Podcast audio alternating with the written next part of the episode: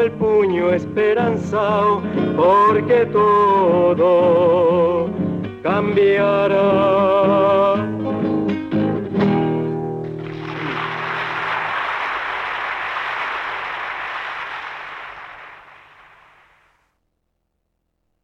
Despertate, dale. ¿No escuchas? Ya es hora. Hoy tenés tiempo. ¿Qué vas a esperar? Somos la pesadilla de quienes nos arrebatan los sueños. Despertate, che. Despertate, che.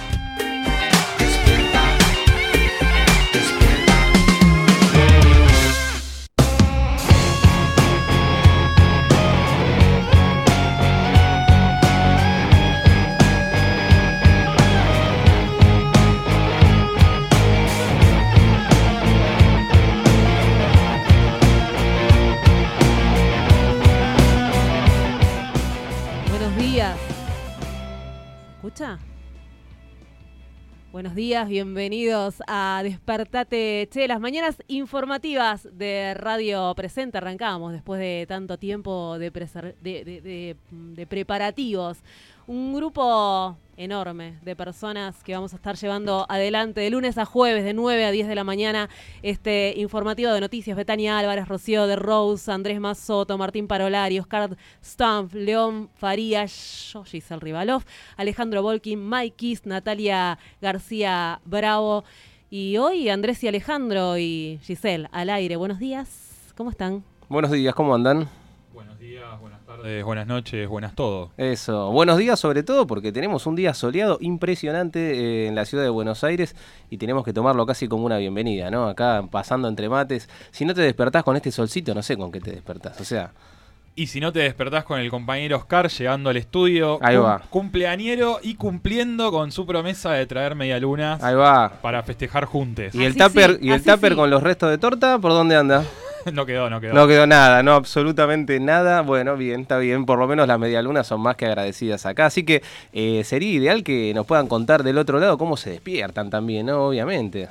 Es algo que para nosotros es fundamental. Nosotros vamos a intentar despertarlos de distintas formas, ¿no? O sea, algunos días un poco más ahí a, a, a los empujones, no sé, ¿no? Como, eh, Y- De una manera un poquito más sacudiéndolos. Pero hoy me parece que arrancamos un poco más suaves. ¿A qué, hora- ¿A qué teléfono pueden llamarnos? Lo tienen ustedes ahí a mano el teléfono, eh, me parece. Por ahí están los carteles, ¿no? De teléfono. Eh, sí, claro, 6698-8121. Como Es que me despistó el 6 adelante, ¿viste? No quiero Pero sonar sí, de viejazo. Pero es así. Pero es así, 6698-8121. Si no, 6698-8121. Nos llamás acá, eh, a, obviamente, a Radio Presente y te va a atender gente con una, una calidad humana que realmente... Y bien despierta. y bien despierta, por supuesto. Y Rocío nos apura con las redes sociales. Instagram, Despertate Che, ahí nos pueden encontrar en algún lado más. Rocío venía a hablar, decía algo. Rocío, buenos días. Hola, muy buenos días. Es que yo no funciono en las mañanas, no sé cómo voy a hacer. Va a ser un gran desafío que mis compañeros, mis compañeros van a acompañarlo, ¿no? Para Pero- nosotros es como un termómetro, Rocío. Si Rocío se, se está quedando dormida es que tenemos que acelerar algo, ¿no? Así que va a ser, eh, de alguna manera, el, el todos los que están del otro lado. Así que eh, es, un- es una garantía de que vamos a tratar de mantenerlos despiertos. Bien, 13 grados, 8 décimas la temperatura en la ciudad de Buenos Aires. Un sol hermoso, como decía recién Ale Volkin. La humedad 89%. Y les parece que arranquemos con las movilizaciones que se van a estar dando durante el día de hoy y alguna de las actividades. Por supuesto. supuesto. que sí. Arrancamos. Les cuento que bien tempranito comenzó una conferencia de prensa de gremios bonaerenses, de la salud, como SICOP, estatales de ATE, judiciales. Mañana hay un paro, el 15 y el 16 de mayo también hay paro. Uno de los reclamos más importantes, paritarias libres. Dentro de un rato, nada más nueve y media de la mañana, un juicio de jurados contra el subcomisario de la Policía Federal Argentina, José Ernesto Pérez Buscarolo, acusado por el crimen de Iago Ábalos, de 17 años. Esto en los tribunales de Morón con un gran acompañamiento, nueve y media de la mañana. A las 6 de la tarde se da una marcha en San Miguel de Tucumán en reclamo de justicia por Lucas Matías Garjulo, de 24 años, un joven trans violado y a quien la policía no le quiso tomar la denuncia.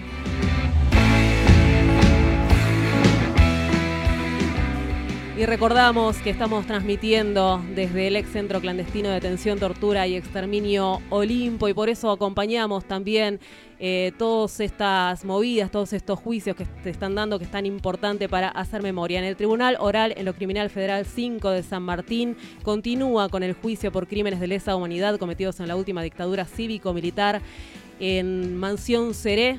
Es Mansión Seré 3, 9 de la mañana recién empezó, es muy importante acompañar estos juicios.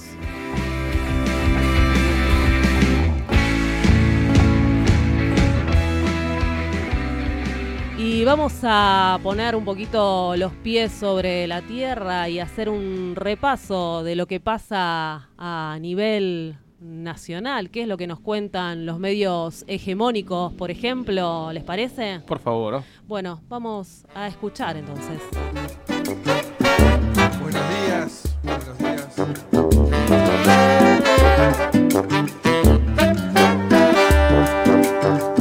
En el circo de la realidad solo hay reflejos de la... Si Vaca Muerta existía, ¿qué pasó? Si Vaca Muerta estaba ahí y hoy está pasando esto. ¿Qué cambió? Cambiamos nosotros. Nosotros cambiamos. Y en esa mesa nos sentamos con los trabajadores, con las empresas y le dijimos, tenemos esto, ¿lo vamos a hacer realidad? ¿O vamos a seguir como en tantas otras cosas, boicoteándonos, teniendo actitudes autodestructivas? Y no, nos pusimos a trabajar. Pusimos en marcha esta revolución de empleo. Los argentinos puestos a, a competir le podemos ganar a cualquiera en el mundo. Pero no de cancheros, sino arremangándonos. Pasen y vean. Es importante que los argentinos podamos mostrar que tenemos consensos, acuerdos a largo plazo, lo que se llama políticas de Estado. Hoy en general hubo lo que escuché, ¿no? Buena receptividad de la idea de, de- de ponernos de acuerdo. Eso es lo que necesitamos, sentar las bases de un acuerdo que dure muchos años, más allá de quién sea gobierno, más allá de quién sea el próximo presidente, que haya algunos acuerdos básicos. Monstruos heridos de dos cabezas. las últimas horas apareció un documento o una expresión de buenas intenciones, que no es un documento que llama a un acuerdo y a un diálogo sincero, sino es simplemente la invitación a suscribir un decálogo de buenas intenciones. Pero el diálogo, los acuerdos, no se construyen por WhatsApp. Ponga aquí su intimidad, hable aquí de su dolor, venda su fugacidad. Pasen y vean. Bueno, el gas era algo que se había anunciado, aumenta un 29%, pero de forma escalonada. Entonces, a partir de este mes sube un 10%, mayo 9,1% y 7,5% en junio. Agua, 27%. El último aumento del agua había sido 17% en enero, bueno, estaba programado un 27% a partir de este mes, mayo. Prepagas aumenta 7,5%. Haga un alto en su pudor, que mañana Dios dirá. El presidente claramente ha manifestado la intención de eh, apostar a una reelección porque entiende que este camino tan eh, necesario de la Argentina, pero a su vez tan difícil, requiere más tiempo. ¿no? Y creo que uno de los principales errores que hemos cometido es haber de alguna manera creído que estos temas que llevan tantas décadas los podíamos resolver más rápido. Evidentemente hace falta más tiempo. Del 10 de diciembre, codo a codo, con el mejor equipo de los últimos 50 años, que yo me comprometo a formar con generosidad para lograr una Argentina, una Argentina y una Santiago con pobreza cero, pobreza cero. Monstruos heridos de dos cabezas. ¿Y la pobreza cero? Si no se despertaron con esto, yo no sé, ¿no? Igual les pedimos disculpas, porque hay despertadas y Yo despertadas. ya me quiero ¿no? dormir de nuevo. Sí, totalmente. Bueno, hay uno que duerme bastante, ¿no? Un mes cada tres por lo menos se la pasa durmiendo. Por lo menos nos duerme a nosotros. Podría ser también una reflexión sobre la pobreza cero y tantas otras. Sí, le gusta tanto dormir que incluso duerme al país entero. Y eh, creo que estamos hablando de la misma persona, que Me es imagino. la persona que hablaba recién. Efectivamente. Es muy gracioso que, por ejemplo, hoy lunes, que, que arranca la semana para todos, que hay movilizaciones, hay conflictos eh, y demás, eh, Macri hoy tiene dos actividades en todo el día. Opa. Un exceso casi, ¿eh? No, me imagino que se estresará un montón. Para él es. Pero tiene 10 y media de la mañana arranca tarde. Bien. Cosa de levantarse tarde, desayunar tranquilo. Y 14.45. Ujú.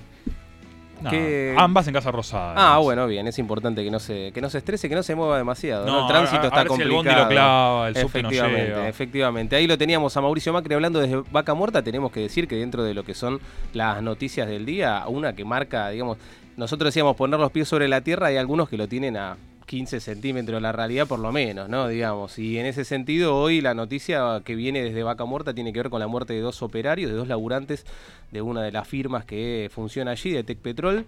Eh, digo, para marcar un poco un- un- una situación que se repite bastante cotidianamente sumado a eh, las pésimas condiciones de trabajo que hay, ¿no? Allá en lo que para muchos es eh, la salvación de Argentina y de a poco para la gran mayoría se va viendo que, que se va pinchando ese globo, ¿no? Por lo tanto, es importante no perder de vista esto. Lo teníamos también ahí a Sergio Massa y los WhatsApp. ¿Te llegó algún WhatsApp a vos? Sergio Andrés? Massa y Confusión se podría llamar el partido político sí. de Massa. Efectivamente, estamos a seis semanas de que se cierren las listas e imagínense que en este circo de la, yo diría más que de la realidad de, de los votos, de la electoralidad, ¿no? En el un circo de la punto, democracia. eh, sí, el circo de la democracia y sobre todo de la democracia eh, parlamentaria, ¿no? Que eh, en este caso obviamente estamos en un año que es eh, determinante en ese sentido. Van a estar dando vueltas WhatsApp como mínimo, ¿no? Y en este caso los que le llegaron a Massa no lo pusieron demasiado contentos. Recordemos que la noticia del fin de semana a nivel político, si uno quiere, fue el acuerdo de 10 puntos que lanzó el gobierno que nacional. nadie quiere firmar. que nadie quiere firmar, ¿no? Obviamente, en realidad la primera foto lo teníamos a un picheto bastante contento ahí atrás, ¿no?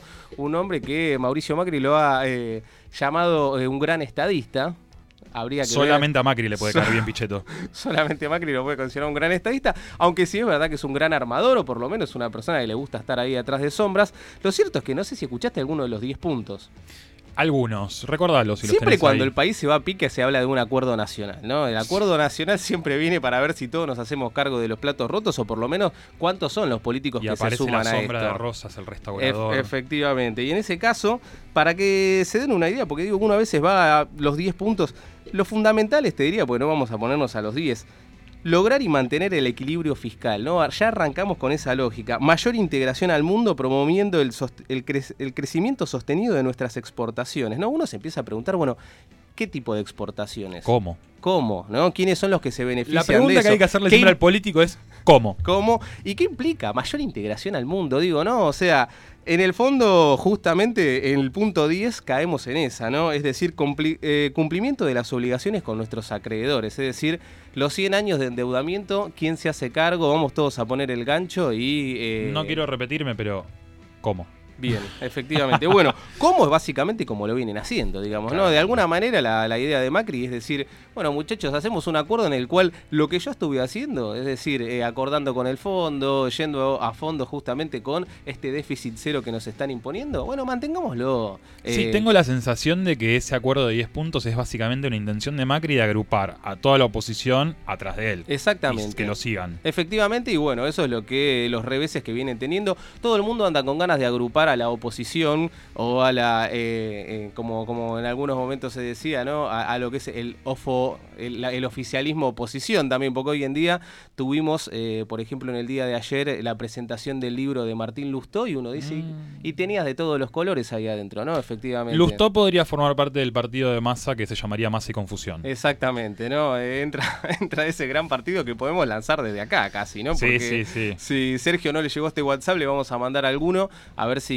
si le interesa la idea, pero la realidad es que están todos intentando ver qué quién agrupa a este oficialismo oposición, porque lo que importa me parece a mí, digo, venimos con una feria de libro bastante movida en términos de libros, ¿no? El sábado se presentó el de Axel Kisilov, el domingo El se otro día presentó- escuchaba eso, que era de manual, eh, esto de la presentación del libro, candidatura. ¿Es así? ¿Es así históricamente? Y es algo que se viene haciendo hace Bueno. mucho. Sí, igual no tuvo el peso que tuvo este año, digamos, ¿no? Si uno recuerda también es verdad que era casi cantado eh, en 2015 quiénes iban a ir de candidato, por lo menos no, hubo- no estuvo, la, la- la discusión en las internas no se jugó a través de libros, que igualmente uno lo podría entender de una manera positiva, ¿no? Prefiero que se discuta en la feria del libro y no a través de chats de WhatsApp, ¿no? Ni hablar. Eh, pero en Ya ese sentido... ¿eh? Sí, sí, en este caso me sumo al partido masista para, para en este punto adhiero nada más, pero la realidad es que creo que la Feria del Libro hace un tiempo que no tenía este nivel de ebullición, ¿no? Hay de todo, eh, pero me parece que en ese sentido es interesante.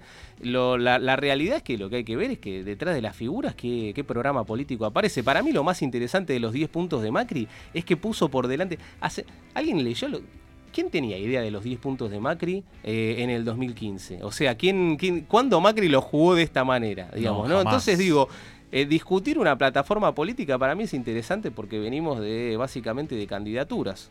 Y en este caso, de hecho, en estas seis semanas se va a jugar eso. Bueno, ¿quién es el que encabeza? Ahora, ¿con qué programa? Entonces, en ese sentido, me parece interesante, obviamente, el programa de Mauricio Macri.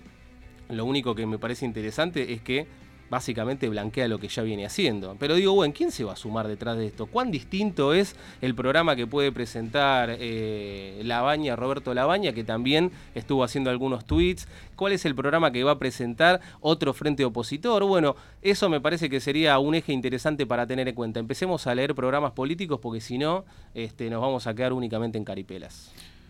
Si no te despertaste con todo esto, bueno, te proponemos una canción que en este momento viene de la mano de Laudano en canciones con Florencia ahí a la cabeza, que se llama Flores sin prisa.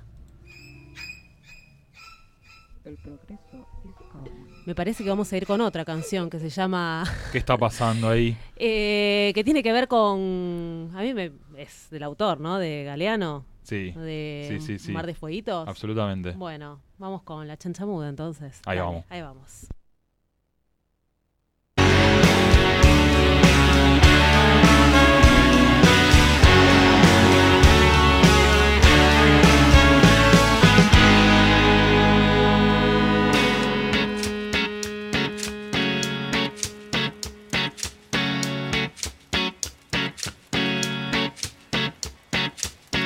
Somos el tren fantasma que se pasea en tu cara y te hace cagar en las patas. La furia intransigente a la victoria siempre, la rebelión insurgente. Somos la venaza abierta de par en par sangrando la rabia de cinco siglos de opresión, de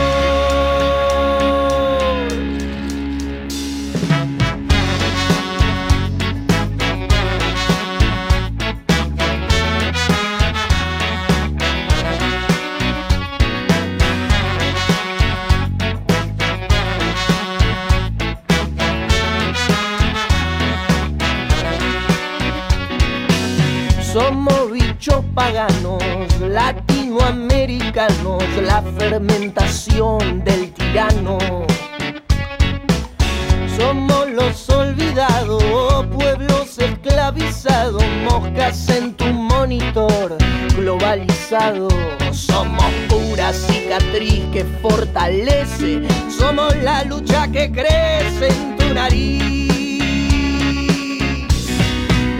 Somos la fuerza, la unidad, la libertad, el forúnculo del poder, el pueblo de la satisfacción de combatir, de resistir la letra cambiada para usted, señor, que no entiende mi canción.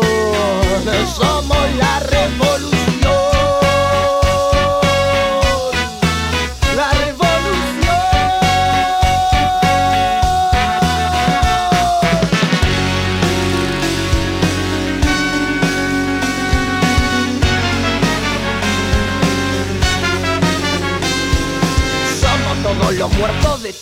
Somos los que va cagando tu sistema, somos con orgullo de Villa Miseria, acá somos todos negritos de mierda, somos por la policía reprimidos, somos 30.000 desaparecidos, zumbándote cada noche al oído, reclamando nuestros derechos perdidos, somos los que comen de la basura, somos adrenalina pura, somos muñequitos de vida frágil, asesinados por gatillo fácil, somos la pesadilla de buen criaturas muriendo de hambre, somos raíces que pisan a diario, somos nuestros pueblos originarios. Somos las víctimas de tu terror mientras nos duerme con la televisión. Volviéndonos con violencia en enfermos, matándonos con su droga del infierno. Somos los que viven y mueren en la calle. No permitiremos que nadie nos calle. No distinguimos entre los mortales, los pobres, mujeres y homosexuales. Los niños que presumen de sus burbujas materiales. Porque no entienden, somos todos iguales. Somos los que el capital penetra, los que los medios nunca nos muestran. Somos los que no quieren que seamos, no queremos amos, por eso pensamos. Somos nativos, somos inmigrantes, fulgurantes, extravagantes. Somos cultura, somos parlantes, somos cultura, somos gigantes, somos soporte, somos aguantes. No toleramos morir la piel, somos lo que jamás nadie podrá vencer.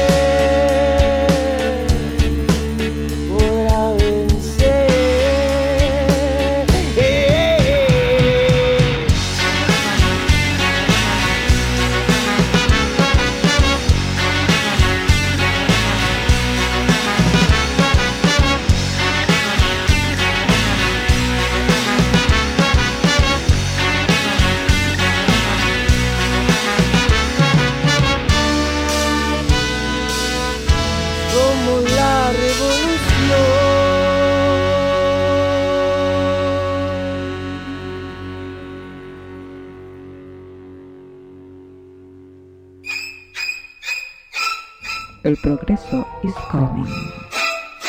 Tienes que creerme, quieren ser la especie dominante del planeta y nos destruirán a todos para poder lograrlo. ¡Nos destruirán a todos! Sálvese quien pueda. ¡Nos destruirán a todos! ¡Nos destruirán a todos! ¡Nos destruirán! Encerralo en el pasillo. Tenés, tenés otra, otra alternativa. alternativa, Tenés otra Despertate, alternativa. despertate, Despertate, despertate, che. che. Por radio presente.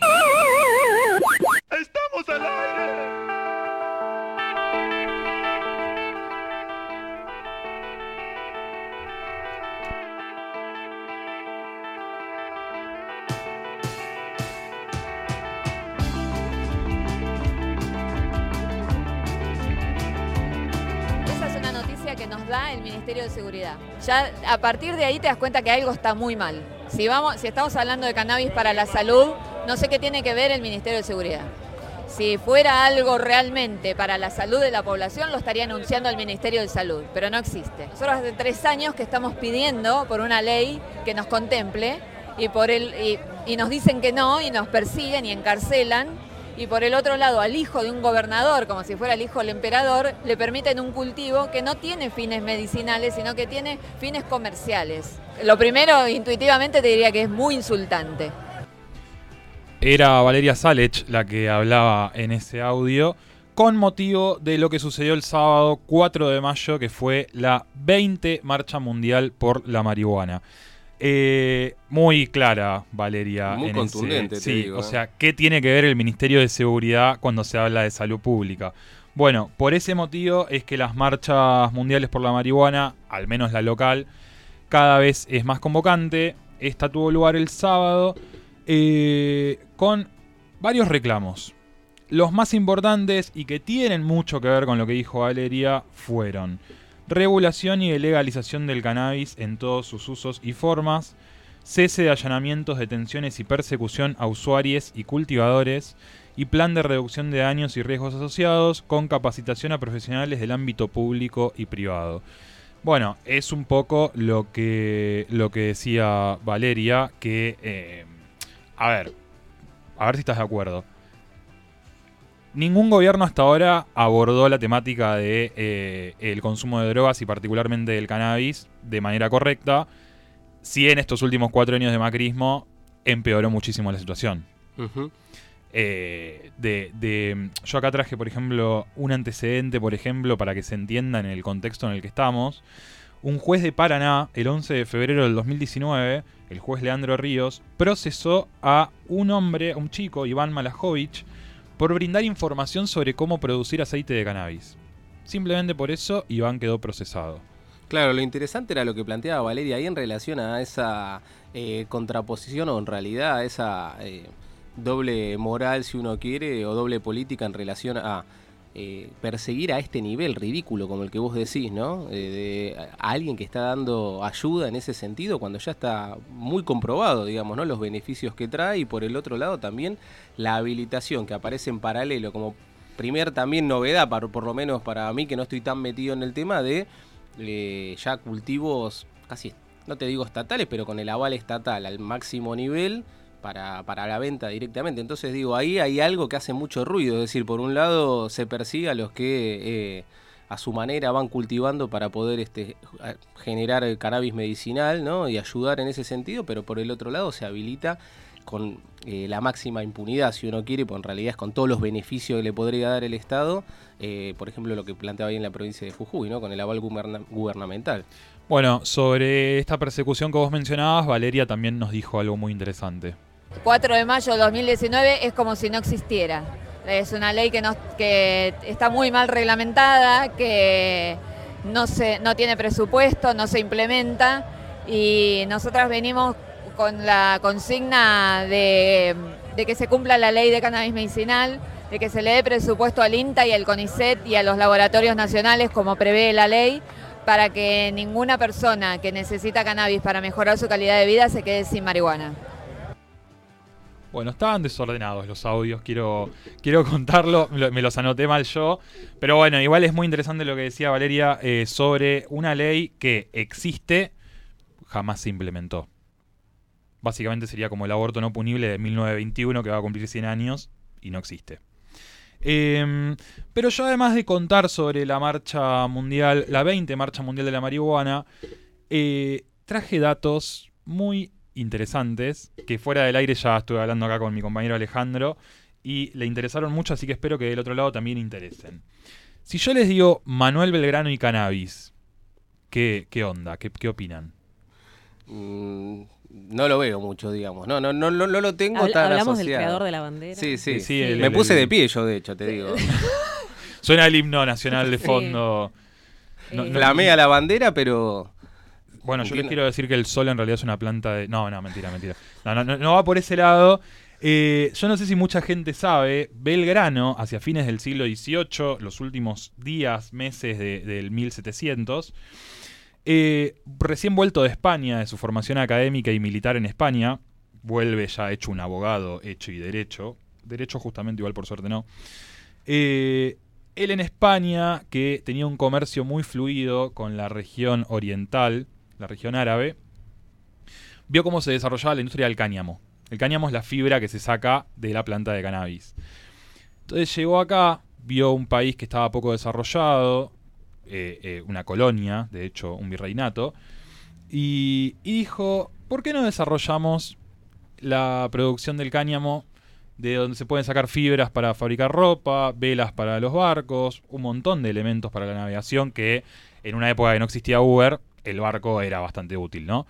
Y, eh, y además, dato de vital importancia, Belgrano fue, para mí, el primer feminista. Epa, bien ahí, ¿eh? Seguimos primer, sumando. primer varón, ¿no? Estamos Primer varón, obvio, Sí, claro. Estamos hablando, desarrolle. Yo voy a leer un textual que está escrito en las memorias de Belgrano que dice que desarrollar esta industria eh, agrícola era un recurso para que trabajen tantos infelices. Esto está en lenguaje de Belgrano de fines de 1700, ¿no? Sí, sí. Un recurso para que trabajen tantos infel- infelices y principalmente el sexo femenino.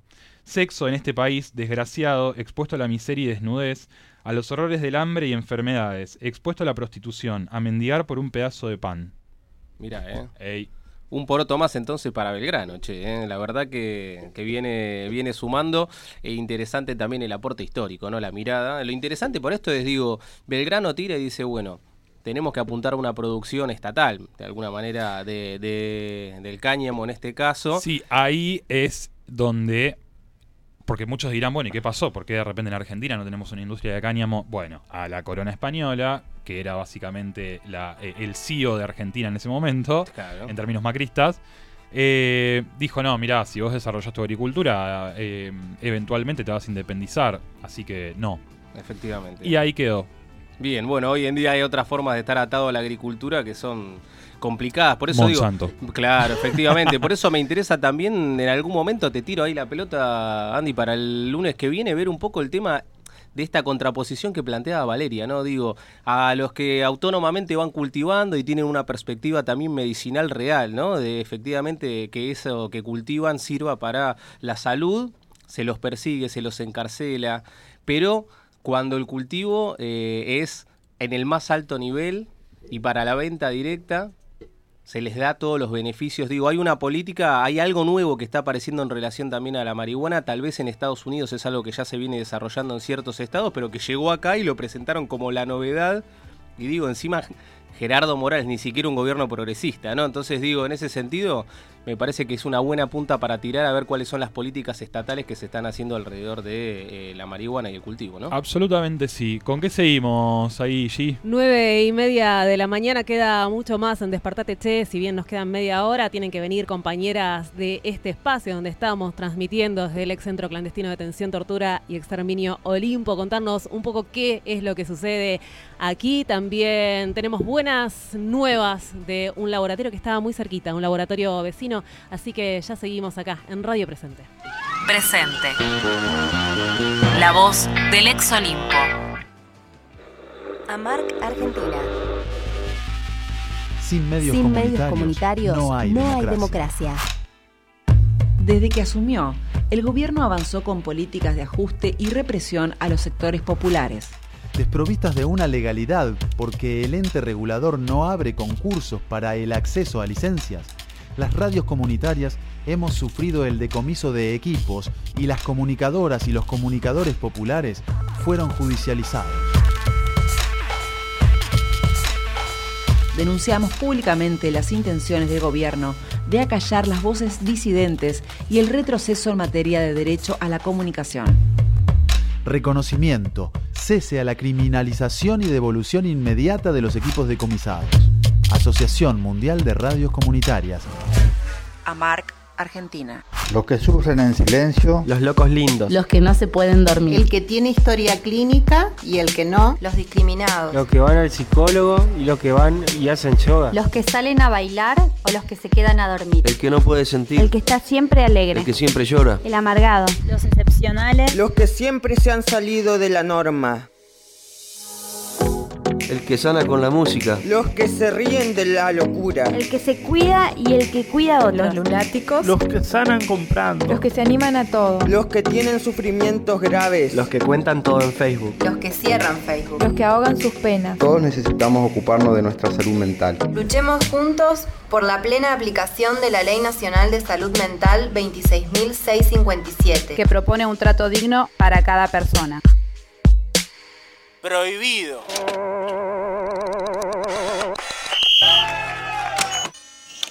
Prohibido girar a la derecha. Comprar es un placer excepcional. Comprar, como me gusta despilfarrar todo el día currando como un cabrón hasta las 10. Por un salario de mierda que no me llega a fin de mes. Pero la tele me dice que tengo que consumir. Acepto consumo justo, yo me dejo persuadir.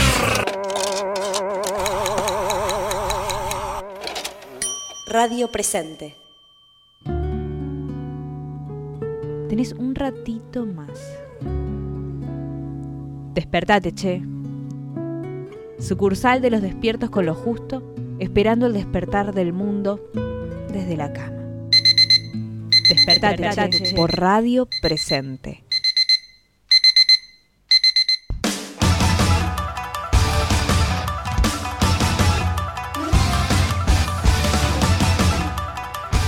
34 minutos pasaron de las 9 de la mañana, 14 grados 9 décimas en la, en la ciudad de Buenos Aires. Sí. 81% es la humedad del sol radiante después de la lluvia intensa en el día de ayer. Y van llegando las buenas noticias a Radio Presente. Qué lindo cuando tenemos para dar buenas noticias, ¿no? Efectivamente, y sobre todo cuando vienen acá a darlas a la radio, tenemos la alegría de arrancar el programa, el primer programa de Despertate Che, con nuestra primera invitada, que es Karina Rojas. Karina es trabajadora de Farmacop.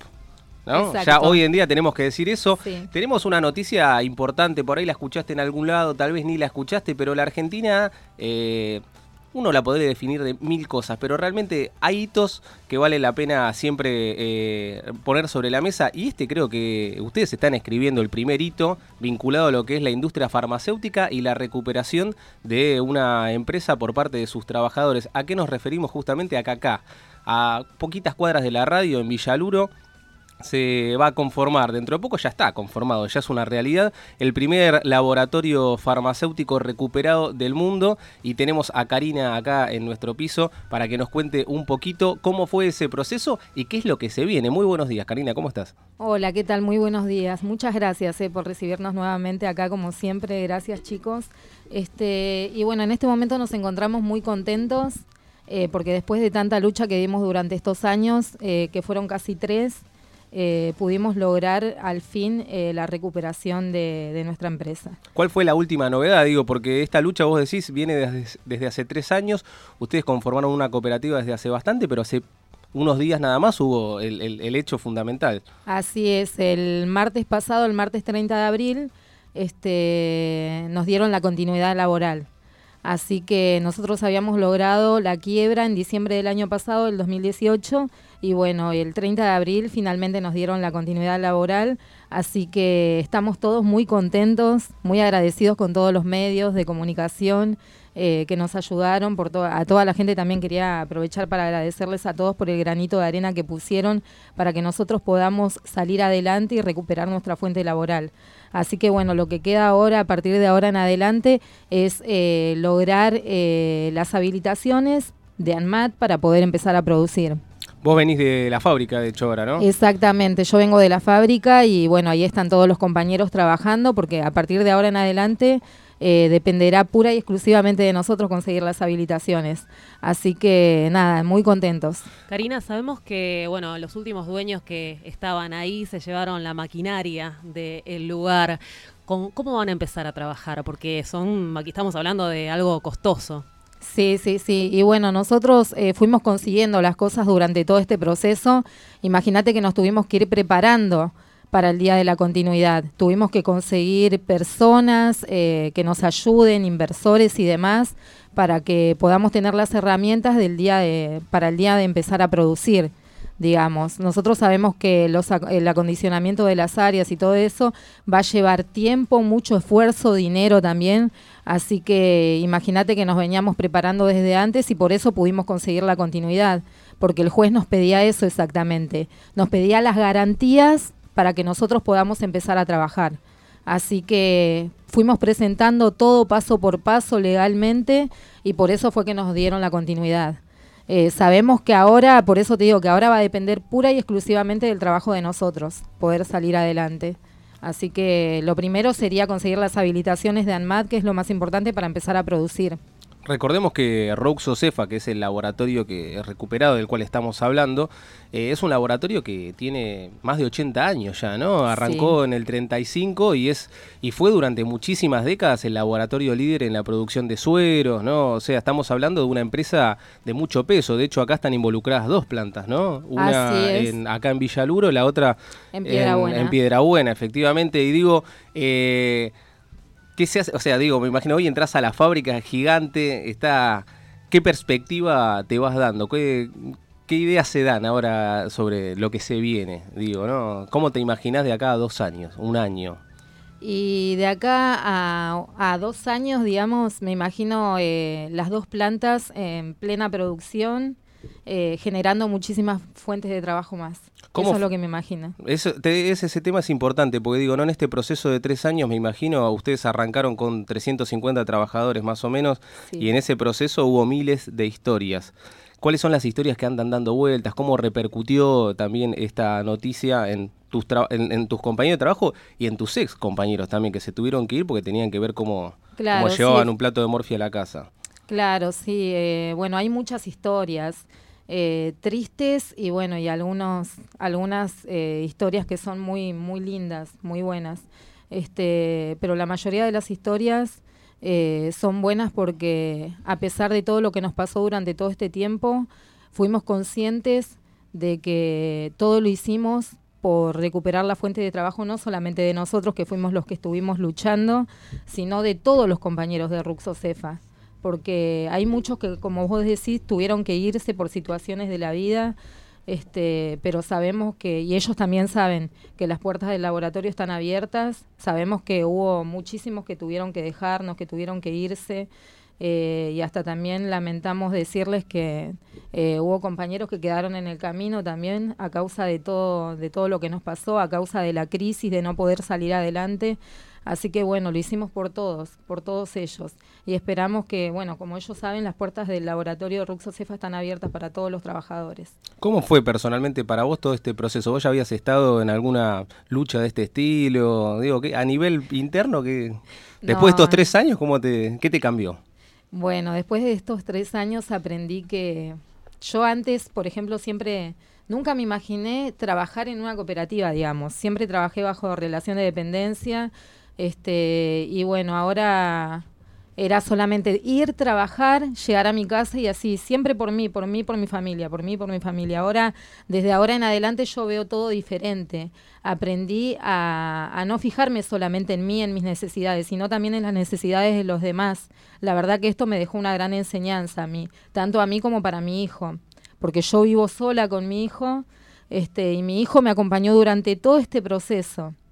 Durante todo este proceso él estuvo conmigo. Es más, a, mi hijo lo traía a la toma, así que imagínate. ¿Entendés? El 23 de diciembre, nunca me voy a olvidar, el 23 de diciembre del 2018, que fue el año pasado, eh, mi hijo escribió en el pizarrón, con el fibrón indeleble, escribió, eh, lo van a lograr, creo en ustedes, Aarón 23 del 12 del 2018. Y ahí está. Y ese es el legado que me dejó mi hijo para mí, de la lucha. Así que imagínate lo orgullosa que soy, lo orgullosa que estoy de mi hijo y de todos mis compañeros. ¿Crees que algo de esta perspectiva que vos estás planteando acá está planteada para lo que se viene? Digo, son una cooperativa y están tocando algo fundamental que es la salud, ¿no? Trabajan Exacto. sobre insumos para hospitales. ¿Está planteada una perspectiva un poco más social en relación a lo que van a producir, tener un vínculo con los hospitales? ¿Algo de eso se estuvo hablando? Sí, sí, sí, se estuvo hablando, sí, sí, sí. La verdad que nosotros queremos hacer eh, todo lo que más podamos hacer, sabemos que lo vamos a hacer. Así como logramos esto, que fue algo eh, muy difícil, sabemos que podemos hacer muchísimas cosas más. Así como a nosotros nos ayudaron, nosotros también queremos ayudar a partir de esto. ¿Entendés? Así que bueno, estamos muy orgullosos y imagínate que somos el primer laboratorio en el mundo recuperado. Así que esto le sirve a todos los, trabajadores de la industria farmacéutica que sepan que sí se puede, que sí se puede lograr eh, recuperar una empresa, recuperar un laboratorio de productos farmacéuticos que hasta el día de hoy era, era casi imposible, pero que les quede el legado de que nosotros sí lo pudimos hacer y que se puede, que todos pueden luchar, que si la están pasando mal, pueden que sepan que tienen como ejemplo a todos los trabajadores del laboratorio Ruxocefa que lograron la continuidad laboral. Karina, te agradecemos muchísimo que te hayas acercado hoy acá. Para nosotros es un orgullo también que la primera entrevista sea con ustedes. Así que como ustedes ya saben, estamos siempre a disposición. Muchísimas gracias a ustedes, gracias por todo y bueno, me siento muy cómoda como siempre, ya les digo de venir acá y muchísimas gracias por habernos ayudado y darnos la oportunidad de poder eh, difundir nuestra problemática. Gracias a vos. Chao, hasta luego.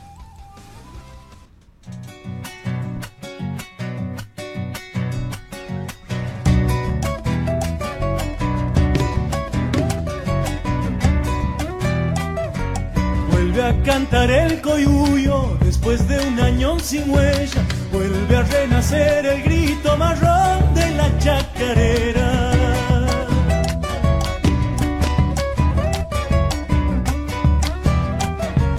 Es el hombre americano, corazón en la batalla, rebelión y abrazo fuerte de parche y de madrugada.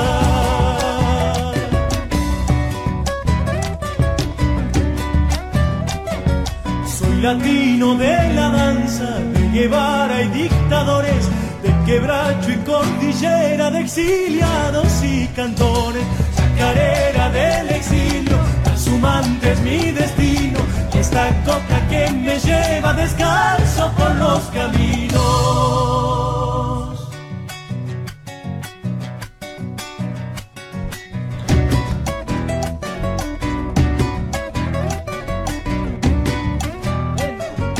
Huele a pueblo el caminante que ha desgranado el camino, sabe a lucha la palabra que no conoce de olvido.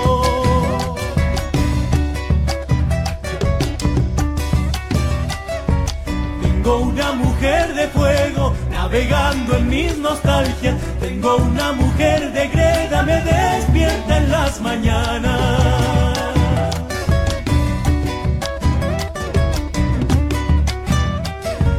Cinco siglos de silencio, genocidio de una raza. La Pachamama lumbre que enciende nuestra esperanza. Chacarera del exilio, transhumante es mi destino. Y esta copla que me lleva descanso por los caminos.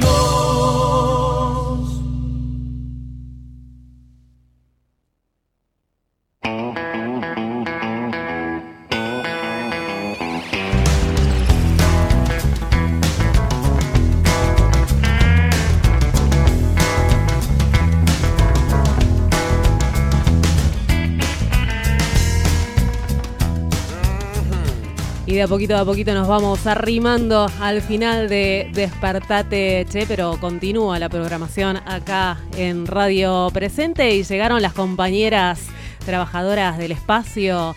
Estamos con Maru y con Marilyn. Eh, bienvenidas. Hola, ¿qué Gra- tal? ¿Cómo estás? A ver, a ver si, si las escuchamos. Gracias por acercarse. Hola. Hola, hola. Sí, sí, ahí sí, ahí las escuchamos. ¿Cómo están? ¿Qué haces? ¿Cómo andás? ¿Cómo andan? Bien, muy bien, aunque sea lunes. lunes por la madrugada. Bueno, queremos que nos vayan contando un montón de cosas en cada lunes del espacio, de... Ah, las chicas, claro, no tienen los auriculares, se está complicando esta comunicación, ¿no es cierto? Te escuchamos, bajita. Bueno, queremos que nos vayan contando algo de, de historia del espacio, qué es lo que va pasando en este espacio, algo de, coyuntura. Sabemos que ocurren un montón de cosas aquí donde transita un montón de gente. Tenemos visitas, tenemos talleres, tenemos un montón de cosas acá en, en el ex centro clandestino de detención, tortura y exterminio Olimpo. Así que van a ser las encargadas de transmitirnos esas cosas que van sucediendo en el diario. No sé por dónde van a querer arrancar hoy. Yo tengo una idea, perdón Decime. que me entrometa.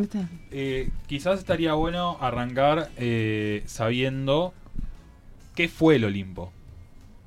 Bueno, eh, el Olimpo eh, fue, un ex, es un, fue un centro clandestino eh, durante la última dictadura cívico-militar. Eh, funcionó durante seis meses, entre agosto de 1978 y fines de enero de 1979, y por él pasaron aproximadamente 500 personas, de las cuales eh, 400 permanecen desaparecidas. Eh, en el año 2005 fue recuperado como sitio de memoria después de más de 10 años de lucha del barrio, de los familiares, de los sobrevivientes, eh, de, los organismos de derechos humanos que, que pelearon y lucharon por, por convertirlo en, en un espacio de memoria, en un espacio de lucha, eh, por sacar a la policía de este espacio, a la Policía Federal que, que había ingresado en el sitio, en el espacio en el año 1975 y, y recién en el 2005 se, logró sacar.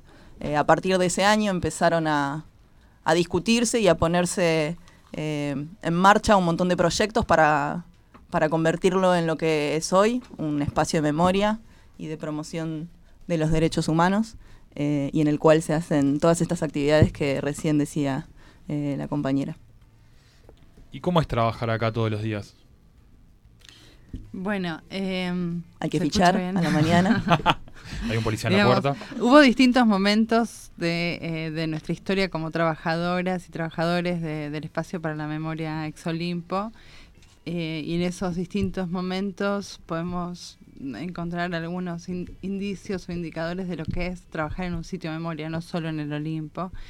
Eh, básicamente, cuando empezamos a trabajar acá, eh, la policía había sido recién expulsada y éramos muy poquititos y el lugar estaba inhabitable por donde fuere y sobre todo nosotros entrábamos, pero el barrio no entraba. Había una sensación de expectativa con respecto a lo que fuese suceder y también muchas preguntas con respecto de lo que era un sitio de memoria, no solo acá, sino en todo el país, porque al mismo tiempo se activa la ESMA, la Perla, Olimpo y, y- y luego otros. Antes que nosotros habían sido el Atlético y Mansión Serén Morón.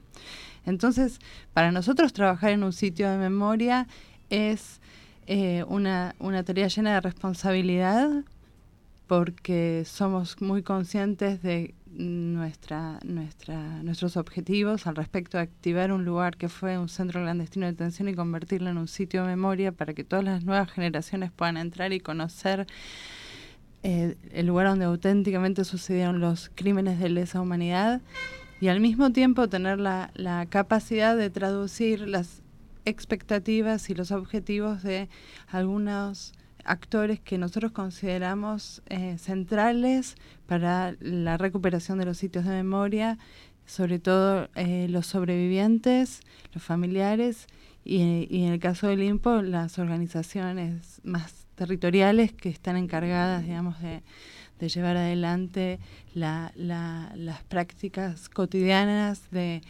apertura a la comunidad. Entonces nuestra tarea un poco a veces ponemos entre paréntesis nuestra sensibilidad, si es que eso es posible, para poder hacer que otros accedan a estos relatos, estas narrativas. Y en otros momentos nuestra sensibilidad también aparece. Y cuando aparece, aparece como un dique que se rompe, digamos. Nosotros nos organizamos como trabajadores muy temprano, apenas, apenas empezamos a trabajar, éramos un puñado chiquitito y nos organizamos como trabajadores porque entendíamos que había una eh, especificidad crítica que nunca el Estado nos la, nos la aprobó, pero hay una especificidad crítica del trabajo en un lugar que está recubierto de dolor. Aun cuando se narre desde la resistencia, eh, está impregnado de, eh, de- de dolor. Entonces, considerábamos que algunas prerrogativas como trabajadores teníamos que tener. No lo logramos, pero por lo menos pudimos instalar en, en un momento que trabajar en un sitio de memoria no era un no era como trabajar en un club. Hay alguna distancia en términos de, de experiencia y en términos de sen- sensibilidad. Pero bueno, hay mojones. Entonces, en otro momento, quizás más adelante, nosotros, em, digamos, nosotros pudimos ver, digamos, que, que muchos de esos objetivos tan primarios, primigenios, los primeros objetivos que se tuvieron para recuperar los sitios empezaron a materializar. La era eh, de la mano entre las organizaciones de la sociedad civil, las organizaciones eh, barriales, los sobrevivientes, los familiares y los trabajadores, en donde nosotros articulamos y ponemos, eh, materializamos esos objetivos en términos concretos. Muchas veces nos preguntamos, ¿qué se produce en los ex centros clandestinos de detención? O sea, si vas al Instituto Nacional de Tecnología Industrial, se producen saberes con respecto a los desarrollos de la industria, el INTA, saberes con respecto a, a la agricultura y a la agroindustria. Si nosotros pudiésemos pensarnos en esos términos, la pregunta eh, tiene siempre vigencia. ¿Qué es lo que producimos? Producimos espacios de encuentro, lugares de narrativas, producimos contactos con ese pasado mediados por un montón de artefactos culturales que vamos construyendo en términos comunitarios, producimos saberes de memoria, producimos archivo, producimos... eh, es un... Y, perdón, se produce mem- memoria concreta. Sí. Porque hay que sostenerla. Claro, y se produce también una de las cosas más increíbles, eh, más increíbles, digo, eso. Eh, El objetivo parecía el más raro de todos era em, que en un lugar eh, atravesado por estos, eh, este, este tipo de violencia pudiéramos reconstruir lazo social. Y ese objetivo atravesó a todas las organizaciones y actores que formaron y forman parte de este espacio. Y era una paradoja. ¿Cómo haces? Esa paradoja, esa tensión, eh, atraviesa todas nuestras prácticas, pero está muy bueno preguntarnos de vez en cuando y no naturalizar ciertos ingresos. Eh, la primera vez que se hizo un acto acá para el 24 de mayo con las escuelas, que desde el 96 hacían actos en la calle, las maestras entraron, los pibes entraron, entraron todas las escuelas y las madres, ¿qué hacían? Las madres se quedaron en la puerta, se quedaron en la puerta contra la reja, o sea, adentro, pero con, reparándose de una violencia que parecía estar materializada en este espacio. Bueno, trabajar con eso y poder decir, estas son relaciones sociales, estas son relaciones de producción, estas son relaciones de poder que construyeron la violencia del genocidio y no es un edificio el que alberga esa violencia, sino que quizás la representa y trabajar sobre eso, desfetichizando la representación es importante. Justamente de eso te iba a hablar, Maru, porque te iba a preguntar, ¿no? ¿Cómo, cómo se trabaja? Porque hay un montón de personas que me dicen, sí, pero yo no puedo entrar ahí, ¿no? Y, justo acabas de nombrar eso. Niñas, niños, niñes entran al espacio porque los traen las escuelas y, ¿Y qué pasa con, esas personas, esos vecinos del barrio que transitaron, que estuvieron, que oh, sí, pero yo al Olimpo no puedo entrar, te llevo hasta la puerta y te dejo al nene, la nena? Paciencia. paciencia decime algo más concreto para que entren, Maru. no, bueno, no, decía, decime algo más concreto para que entren. Yo creo que, bueno, a través de, de las actividades supongo que hay, hay claro. como, ¿no? Un vínculo ahí que se puede llegar a, a las dar. Las operaciones son muchísimas que se llevan adelante. El parque, que fue un objetivo, digamos, trazado en común entre eh, los sobrevivientes, el equipo, la mesa, eh, eh, es una gran estrategia de eh, apertura a la comunidad, por ejemplo.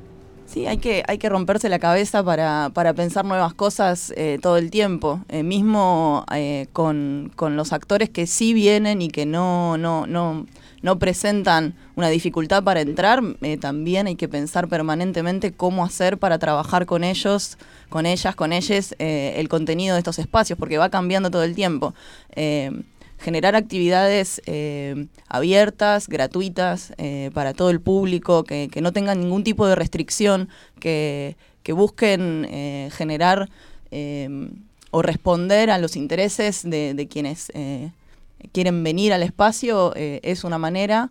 y después escuchar mucho cuando vienen a, a hacer visitas o cuando, cuando plantean algún tipo de de, de, temor o de, o de estar como dudando si entrar o no entrar, es, bueno, ir tratando de desarmar eso, charlando y generando como un vínculo con cada una de las personas que vienen o con los grupos que vienen, que es, es difícil a veces, pero permanentemente a través del habla y de, y de, y de charlar y de ir desarmando algunos sentidos comunes de esa manera. Gracias, compañeras, por traernos un poco de memoria al aire radio presente. Gracias bueno, a, ustedes. a ustedes. Van a estar acompañándonos cada lunes, contándonos un poco de lo que sucede aquí. Y Despertate Che está terminando de esta manera. Y nos reencontramos mañana, mañana martes a las 9 de la mañana. Eh, Ale.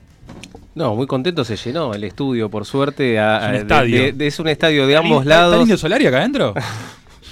sí, la verdad que falta nada más, pero bueno, han venido también, este, recordemos que cada día vamos a tener distintos columnistas y en ese sentido, si hoy tuvimos a, a acá a las compañeras del Olimpo también... Mañana, pónganse el chaleco antibalas porque el columnista que viene yo, yo, quería decir eso nada más. Yo, bueno, yo, avisé, avisé. Ma mañana es misterio y el jueves tenemos a eh, columnistas de economía que las tenemos acá presentes, la verdad también, y que es un, es un gusto que hayan venido hoy a acompañarnos. Es una mirada feminista de la economía que vamos a tener acá en Despertate Che, así que para nosotros es un honor realmente que, que estén con nosotros, como al igual que ustedes, como todos los columnistas. Así que bueno, hoy arrancamos y la idea es obviamente, como siempre, eh, ir eh, creciendo. Los dejamos, las dejamos en el aire con escuchando nuestras voces. Nos vamos hasta mañana a las 9 de la mañana con, ahora creo que sí, va a salir Florencia de Laudano en canciones cantando Flores sin prisa. Hasta mañana. Estoy gris, escúchame please, que ya estoy cansada de perder la voz, de que me callen en cada ocasión y miren al costado sin pedir perdón Son esas marcas que no quieres ver, que siguen creciendo, que cargo en la piel y me hierve la sangre, me levanto y te canto bien fuerte.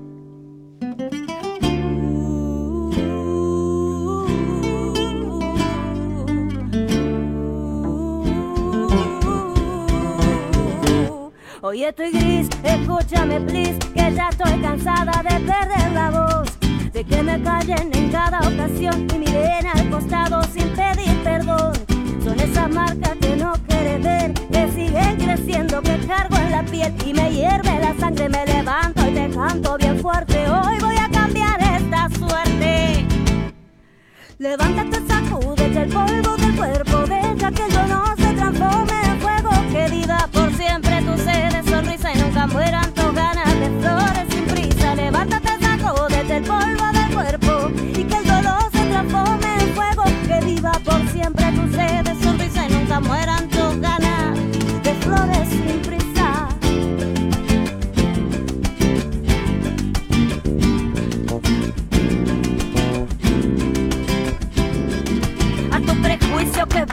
vuelve suplicio Le canto con verso recita Mi espalda está dura, mis venas hay lucha y razón de